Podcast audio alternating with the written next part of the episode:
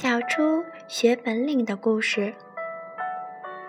从前有一只懒惰的小猪，它每天什么都不干，只知道吃和睡。猪妈妈怕它长大了以后什么都不会做，就对小猪说：“孩子，出去学点本领吧。”如果从小一点本领也没有，长大了就什么事情也做不成了。小猪听后觉得妈妈说的很对，自己是应该学点本领了。可是学什么呢？他决定走出门，到外面看一看。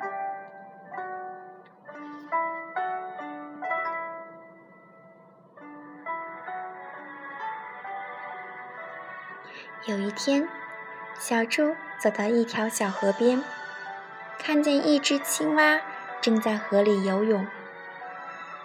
青蛙游得很快，还高兴地唱着歌，看起来好像一点儿也不费劲儿。小猪看了一会儿，觉得游泳挺简单，它应该很快就能学会，就对青蛙说。青蛙弟弟，我能跟你学游泳吗？青蛙连连拍手说：“欢迎，欢迎！那咱们现在就开始，你先下水吧。”小猪刚把一条腿迈进水里，忽然一朵浪花的几个水点儿溅到了他的脸上，他吓得急忙往后退，转身跑上了岸。青蛙说：“没关系的，刚开始学游泳都是这样的，慢慢就会好了。你勇敢一点，再来一次。”可是小猪觉得游泳太难了，它害怕水会淹到它，所以说什么也不学了。青蛙也就不再劝它了。小猪撅着嘴离开了河边。继续向前走，他边走边想：学游泳真不容易，还是学点别的吧。不一会儿，他走到了山坡上，看见小兔正在练习赛跑。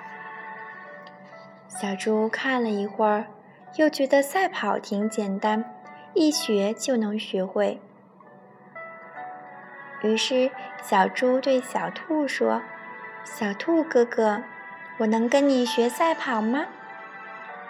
小兔一看小猪也要和它一起跑，就高兴地说：“好啊，我现在就教你，你先准备一下吧。”